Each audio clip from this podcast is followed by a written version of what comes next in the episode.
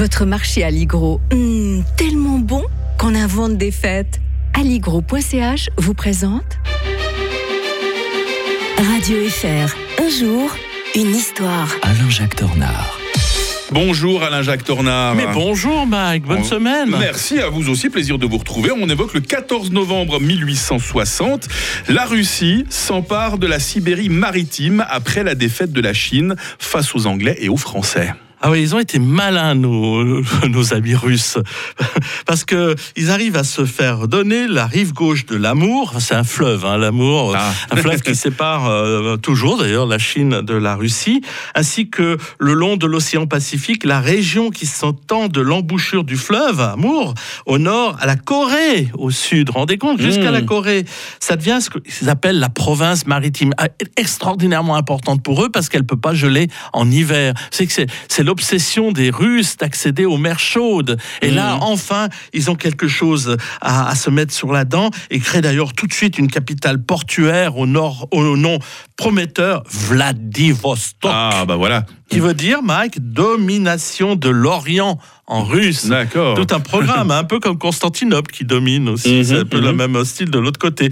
Euh, on peut dire que le véritable vainqueur de cette seconde guerre de l'opium est le tsar Alexandre II, qui n'y a pourtant pas participé à cette guerre. Vous savez, cette fameuse guerre euh, qui était euh, d'ailleurs ab- absolument euh, abominable pour les, Chinois, parce que hum, les Chinois euh, avaient trouvé quand même que l'envoi de missionnaires, ça faisait un petit peu désordre dans leur pays qui n'était pas du tout prêt à accepter le, christianisme. Et donc, ils avaient massacré de manière assez brutale, en effet, des missionnaires français et ils s'en étaient pris un bateau pavillon, euh, pavillon anglais plutôt. Et euh, donc, la Chine euh, se retrouve en position euh, délicate parce que Napoléon III, du côté français, Lord Palmerston, du côté britannique, bah, décide de- d'envoyer une escadre franco-anglaise.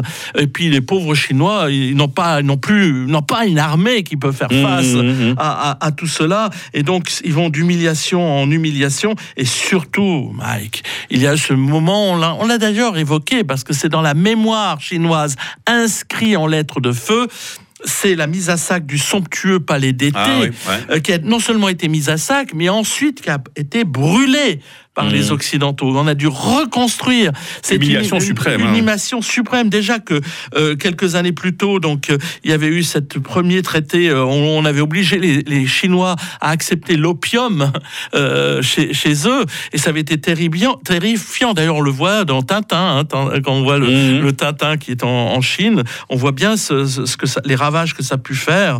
Et donc, c'est ce qu'on ce appelle les traités inégaux qui doivent être acceptés.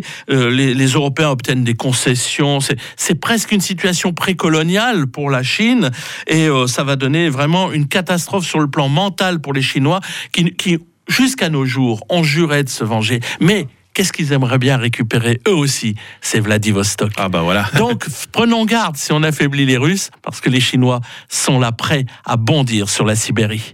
15 novembre 1889, c'est la date euh, que nous évoquerons demain avec euh, l'historien de Radio Fribourg, le Brésil, qui passait du statut d'empire à celui de république. Belle journée Alain-Jacques Tornard. Belle journée à tous